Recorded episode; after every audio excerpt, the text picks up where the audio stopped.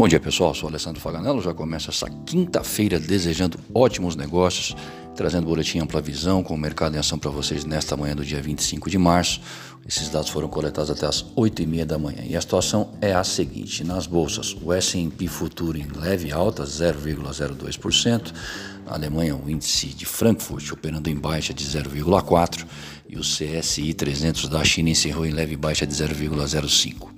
O WTI, barril de petróleo sendo cotado a 60 dólares, e o comportamento do dólar diante das principais moedas no exterior, o índice index é de leve alta de 0,07.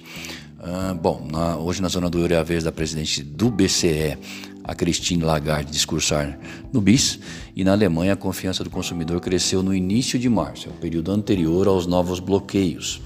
Nos Estados Unidos, sai a leitura do PIB no quarto trimestre de 2020, às 9h30 da manhã, mesmo horário que vão sair aqueles pedidos semanais de auxílio-desemprego. Os maiores receios do mercado sobre o país até o momento são o superaquecimento da economia, aumento de impostos corporativos, a inflação galopante e a alta dos títulos de 10 anos. Bom, na China, as ações das empresas do país, sobretudo do setor tecnológico, podem ser atingidas por medida do regulador de valores imobiliário dos Estados Unidos e no Brasil, o relatório trimestral de inflação, o RTI, centra as atenções com Roberto Campos Neto, presidente do BCB, que dá entrevista sobre política monetária às 11 horas da manhã. Já a confiança do setor de construção caiu em março para o menor nível desde agosto de 2020. E às 9 horas vai sair o IPCA 15, que é considerado a prévia oficial da inflação brasileira. Bom, nos Estados Unidos, as preocupações de que o pacote de quase 2 trilhões de dólares e a política monetária acomodatícia do Fed causem superaquecimento na economia à medida que mais pessoas são vacinadas, refletindo na inflação, persistem. Além disso, possível aumento de impostos corporativos não agrada. A alta da inflação, não sustentável, segundo Jerome Powell, presidente do Fed, torna os títulos americanos mais atraentes ao investidor. Na Europa, onde medidas reiteradas de bloqueios continuam, os receios são de uma terceira onda de infecções. E no Brasil, após fecharem alguns estados, governadores solicitam ao Congresso um auxílio emergencial maior, 600 reais, nos moldes do ano passado e acima do que já foi aprovado pelo Congresso.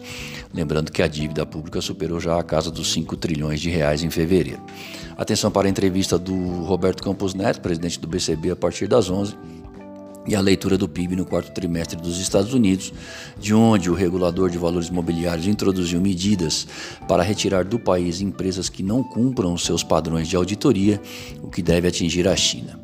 Por aqui, o Banco Central oferta ao mercado 3 bilhões de dólares em leilão de linha entre 10 e 20 e 10 e 25 da manhã, e o Índice Nacional do Custo da Construção, chamado INCC, subiu 2% em março, quase o dobro da apuração de fevereiro. E uma última nota: um navio encalhado no canal de Suez, onde cerca de 12% do comércio global passa, tem travado o tráfego marítimo, causando enormes prejuízos. A sinalização para a abertura do dólar no início dos negócios às 9 horas ainda não é firme, mas sugere alta.